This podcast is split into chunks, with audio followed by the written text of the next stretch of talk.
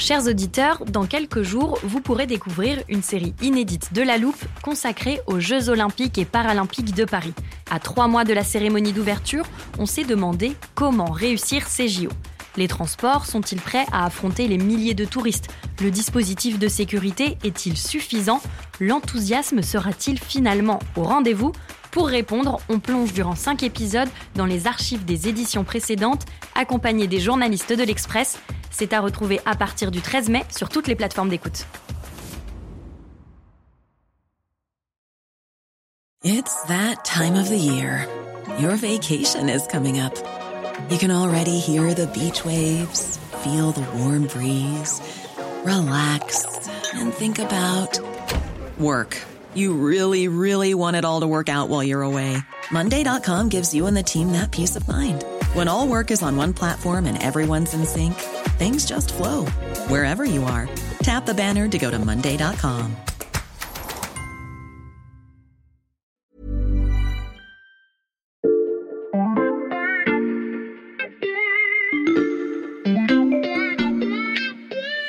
Salut, c'est Xavier Yvon. Nous sommes le lundi 21 novembre 2022. Bienvenue dans La Loupe, le podcast quotidien de l'Express. Allez, venez, on va écouter l'info de plus près.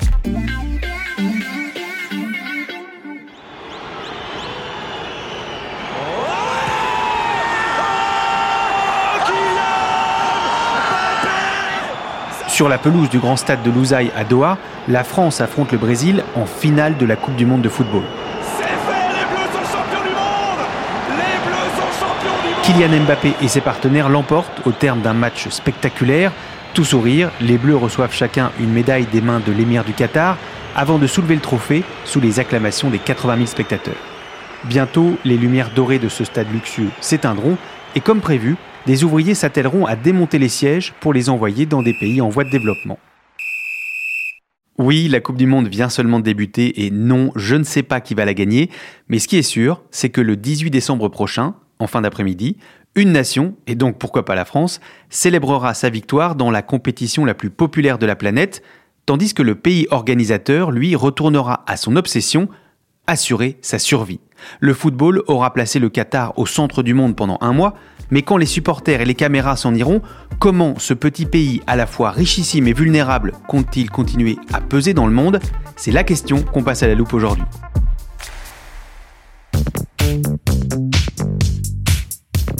Alors ça va beau être une finale imaginaire, euh, ça fait pas de mal de rêver quand même. Si c'est bien France-Brésil, tu pourras dire que tu l'as entendu ici en premier, Corentin. Salut Salut Xavier. Corentin Pénarguéard du service Monde de l'Express. Avec toi, on va donc s'intéresser à l'après-Coupe du Monde. Mais pour bien comprendre ce qui anime les dirigeants du Qatar, je voulais commencer avec une citation que j'ai lue dans ton enquête. Je l'ai ici. Vous pouvez avoir tout l'argent et l'influence du monde, vous ne pouvez pas modifier la géographie. Tu peux nous expliquer cette phrase?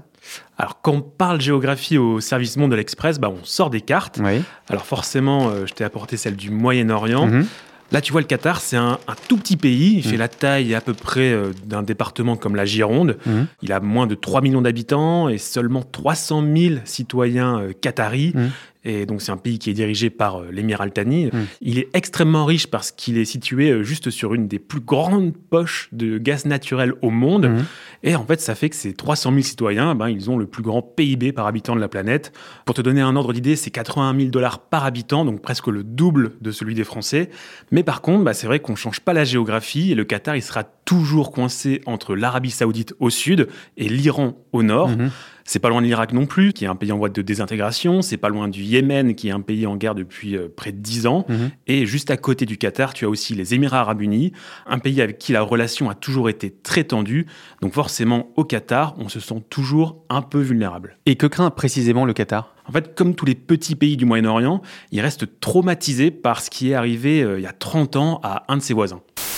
L'Irak a envahi ce matin le Koweït. Saddam Hussein, qui accusait son voisin de lui voler son pétrole, a mis ses menaces à exécution. La guerre au Proche-Orient. En moins de 6 heures, l'armée irakienne a envahi ce matin le Koweït. Ce petit pays très riche a été anéanti sans pouvoir opposer la moindre résistance. David contre Goliath. La petite armée koweïtienne a été totalement impuissante face à une attaque foudroyante. Alors finalement, le Koweït a été sauvé par euh, l'intervention occidentale, par la première guerre du Golfe. Et ce moment-là, c'est un déclic pour le Qatar parce qu'il voit un petit État très riche à côté de chez lui se faire attaquer par son voisin beaucoup plus grand, beaucoup plus puissant. Mmh. Et c'est vraiment l'événement fondateur de la stratégie globale du Qatar depuis 30 euh, ans. Donc la leçon que retient le petit Émirat, c'est que pour survivre, tu es obligé de nouer des alliances à l'international, d'avoir des amitiés euh, partout dans le monde avec des grandes puissances, mmh. comme ce que le Koweït avait su faire en amont avec les Américains. Est-ce que les craintes de l'Émirat pour sa survie sont justifiées? Oui, en fait, ça reste un petit pays dans une région qui est explosive mhm. et ces craintes, elles ont été euh, confirmées en juin 2017 parce que du jour au lendemain, euh, les pays du Golfe et l'Égypte ont lancé un embargo sans précédent contre le Qatar. C'était surtout à l'initiative de l'Arabie Saoudite. Mhm.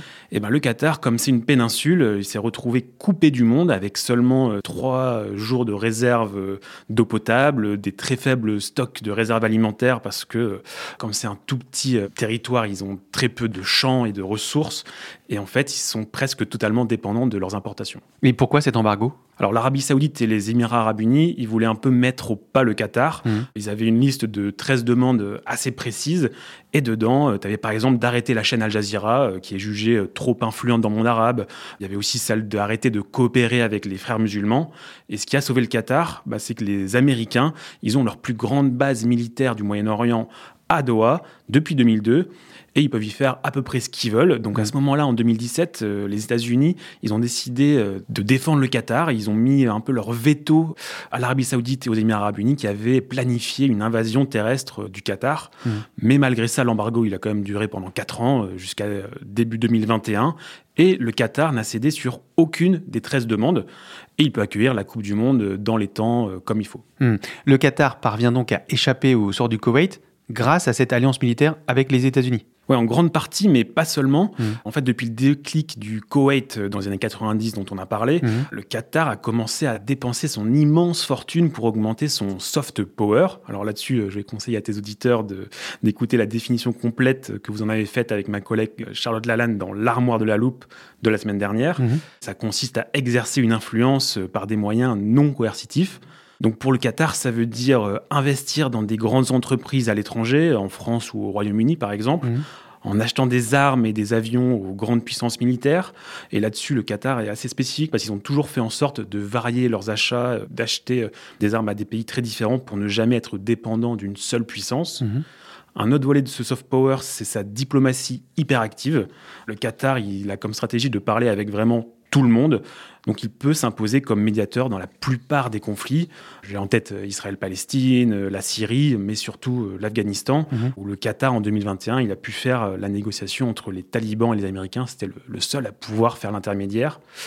Et bien sûr, bah, tu as le dernier volet, c'est la visibilité grâce au sport. En 93, donc trois ans après euh, l'invasion du Koweït par euh, l'Irak, le Qatar a accueilli son premier Open de tennis. Ce mhm. C'est pas le hasard. Et cette stratégie, elle culmine aujourd'hui avec la Coupe du Monde de foot, euh, qui a quand même coûté plus de 200 milliards de dollars à, à l'Émirat. Le foot comme assurance vie, et pour continuer à se protéger de ses puissants voisins, le Qatar va bénéficier cette fois d'une autre invasion, celle de l'Ukraine par la Russie.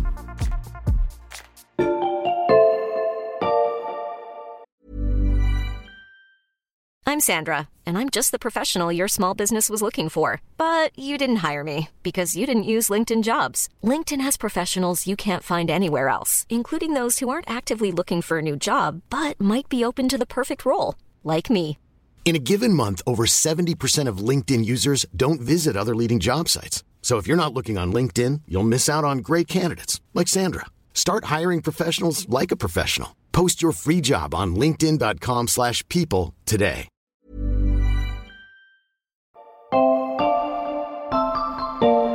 Alors Xavier, je sais que tu aimes bien qu'on se projette dans le futur, et ça tombe bien parce qu'avec le Qatar, euh, on voit assez loin. Mhm. Est-ce que tu sais pourquoi il a entouré les années 2032 et 2036 en rouge dans son grand calendrier prévisionnel? Je savais qu'on allait parler de l'après-Coupe du Monde, mais là, on fait quand même un bond dans le temps. Euh, commençons par le plus proche. Pourquoi 2032 bah Déjà parce que le Qatar a gagné le droit d'accueillir un Grand Prix de Formule 1 pendant ces dix prochaines années. Mhm. Alors le contrat a été signé l'année dernière avec la FIA et ça tombe plutôt bien parce que la F1 c'est un sport qui connaît un énorme regain de popularité dans le monde, mhm. notamment grâce à Netflix. L'important ce n'est pas seulement ce qui se passe en piste. C'est tout ce qui se passe en dehors. Les Grands Prix, euh, ils auront lieu sur son circuit de Louzaï. Il est juste à côté du grand stade dont tu parlais en introduction. Et Louzaï, c'est une nouvelle ville qui a été créée par le Qatar juste au nord de Doha. Il y a aussi une enceinte omnisport et à peu près tout pour servir ses ambitions sportives. En t'entendant parler d'infrastructures sportives, je crois avoir deviné pourquoi le Qatar a aussi coché 2036 dans son calendrier. C'est une année olympique, c'est ça? Et oui, c'est ça en fait. Les JO 2036, ils n'ont pas encore été attribués. Euh, le Qatar serait très motivé pour au moins postuler. Alors, il avait déjà évoqué les Jeux de 2032, mais finalement, ce sera en Australie. Donc, 2036 au Qatar, ce serait une grande première pour le Moyen-Orient. Et c'est le seul événement mondial qui peut euh, rivaliser en termes d'importance avec la Coupe du Monde de football. Bon, 2032, 2036, c'est un peu lointain, Corentin. Euh, Qu'y a-t-il de plus immédiat dans la stratégie du Qatar? Alors bien sûr, hein, c'est assez loin, mais la Coupe du Monde, il faut savoir que c'est l'aboutissement d'un projet du Qatar euh, sur 20 ans. Mhm. Donc bah, après ça, il va bien falloir s'occuper. Le Qatar, il va continuer de faire ce qu'il fait depuis des années, euh, des investissements, de la diplomatie, et il va se rendre encore plus indispensable pour les grandes puissances, surtout en Europe, parce que bah, la guerre en Ukraine, elle change tout pour l'Émirat. Mhm. Et pour comprendre, Xavier, je vais te demander d'ouvrir ton armoire de la loupe et de sortir l'épisode sur le GNL. Le GNL, le gaz naturel liquéfié. Ok, le voilà. C'était évidemment avec Lucas Mediavilla, notre spécialiste de l'énergie, et je sélectionne le passage où il donne la définition du GNL. C'est un processus industriel par lequel on va refroidir le gaz, c'est-à-dire qu'on va le- l'amener à des températures de moins 160 degrés. Alors attends, attends, euh, pas besoin Xavier, ça je peux le faire aussi. Le GNL, pour résumer, c'est du gaz qu'on a refroidi pour le passer à l'état liquide. Mhm. Du coup, bah, il prend beaucoup moins de place et il est plus facile à transporter, notamment par bateau, plus besoin de grands pipelines. D'accord, c'est très clair, mais pourquoi tu m'as fait sortir l'épisode alors, euh, Corentin? Alors en fait, euh, pour tout te dire, je l'ai réécouté pour euh, préparer mon article. C'est pour ça que je suis au point sur la définition, hein, Ah je vais oui. pas te mentir. Et je voulais surtout que tu nous diffuses cet extrait-là. Si on parle du GNL beaucoup aujourd'hui, c'est qu'on est en plein dans le contexte de la guerre en, Ukraine et que l'Europe, qui dépend à, à 40% de son gaz des, export- des importations pardon, russes, a besoin de diversifier ses sources d'approvisionnement. Et le GNL, donc le gaz naturel euh, liquéfié, est une réponse à cette volonté de diversifier ses approvisionnements et de se tourner vers des pays qui euh, bah, ne sont pas euh, ceux avec lesquels on est aujourd'hui en conflit, comme la Russie. Et parmi ces pays qui peuvent fournir du GNL et donc une vraie alternative au gaz russe, il y a en tête de liste Le Qatar. Ouais, voilà. En fait, c'est le premier exportateur mondial. Il a repris cette première place aux Américains cette année. Et c'est le seul pays au monde qui a la capacité, dans un futur proche, de remplacer le gaz russe pour l'Europe. Mhm. D'ailleurs, le Qatar prévoit d'augmenter ses capacités de production de 60% d'ici 2027. Mhm. Donc, il sera indispensable aux Occidentaux, mais aussi à la Chine. Et euh, par exemple, en juin, l'Émirat a signé un énorme contrat euh, avec Total. Alors évidemment, c'est le résultat des circonstances internationales, du contexte, mais c'est aussi celui d'un pari sur le long terme fait par le Qatar. Quel pari? En fait, dans les années 90, le cheikh euh, Ahmad Ben Khalifa, il a décidé d'investir sur le GNL, quitte à s'endetter. Il s'empare du pouvoir en 95 en renversant son père, et à ce moment-là, bah, il décide de prendre le tournant gazier, ce que Mm. refusait de faire son père jusque-là. À l'époque, le gaz liquéfié, il est beaucoup moins rentable que le pétrole, et le Qatar, mais il a du mal à trouver des investisseurs. Alors le cheikh Ahmad, il s'obstine, et il a réussi à convaincre, et aujourd'hui, bah, c'est le jackpot. Du GNL et des JO, la machine du Qatar pour continuer à peser dans le monde semble bien huilée. Il est temps de se demander ce qui pourrait venir l'enrayer.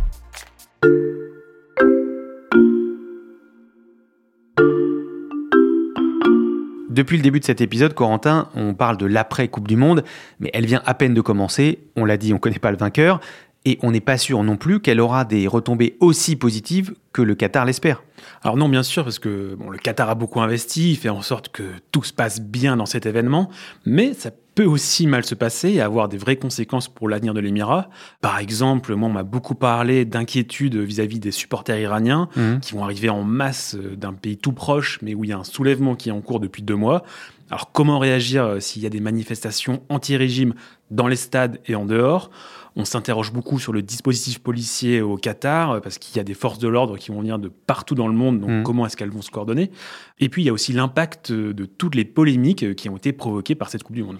Je savais que tu allais les évoquer, Corentin, alors je vais t'épargner de la salive. On t'a préparé un chronomètre de la loupe pour résumer toutes ces controverses en moins d'une minute. C'est parti.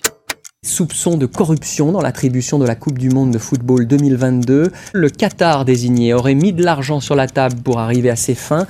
Les chantiers du mondial de football 2022 se poursuivent au Qatar, mais l'Émirat est régulièrement pointé du doigt en raison des mauvaises conditions de travail des ouvriers, pour la plupart des migrants venus d'Inde, du Pakistan ou du Népal.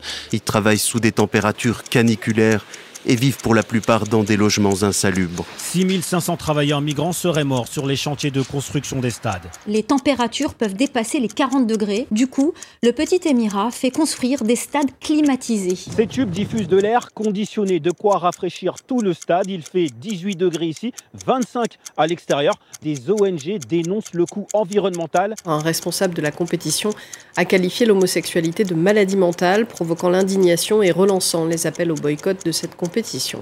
Toutes ces critiques, ben, en fait, elles nuisent à l'image du Qatar. Mmh. Et il y a dix ans, euh, quand le Qatar a obtenu la Coupe du Monde, bah, le pays il était clairement pas prêt à gérer toutes ces polémiques, à communiquer, euh, à se défendre. Et aujourd'hui, bah, ils disent qu'ils ont fait des progrès, euh, des efforts, notamment dans leur loi sur les travailleurs migrants. Mais c'est très difficile de proposer un autre récit et de convaincre les Occidentaux. Mmh.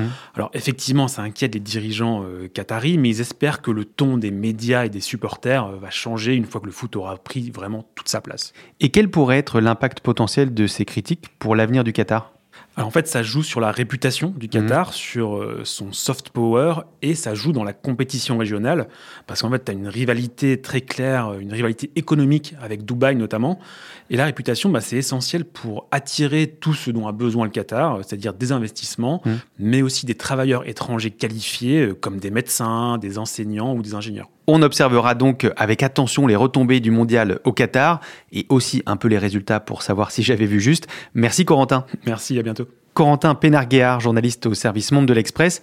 Tous tes articles, notamment sur le Moyen-Orient, sont à retrouver sur l'express.fr. Et pour les lire, chers auditeurs, je vous invite à souscrire à l'abonnement numérique à 1 euro le premier mois. Quant à la loupe, je vous rappelle que nous publions un nouvel épisode tous les jours de la semaine dès 6h du matin. Et pour être sûr de n'en rater aucun, pensez à nous suivre sur la plateforme que vous utilisez pour écouter des podcasts, que ce soit Apple Podcast, Spotify ou Podcast Addict par exemple. N'hésitez pas non plus à nous mettre des commentaires et des étoiles et à parler de la loupe autour de vous. Cet épisode a été monté par Ambre Rosala et réalisé par Jules Cro. Retrouvez-nous demain pour passer un nouveau sujet à la loupe.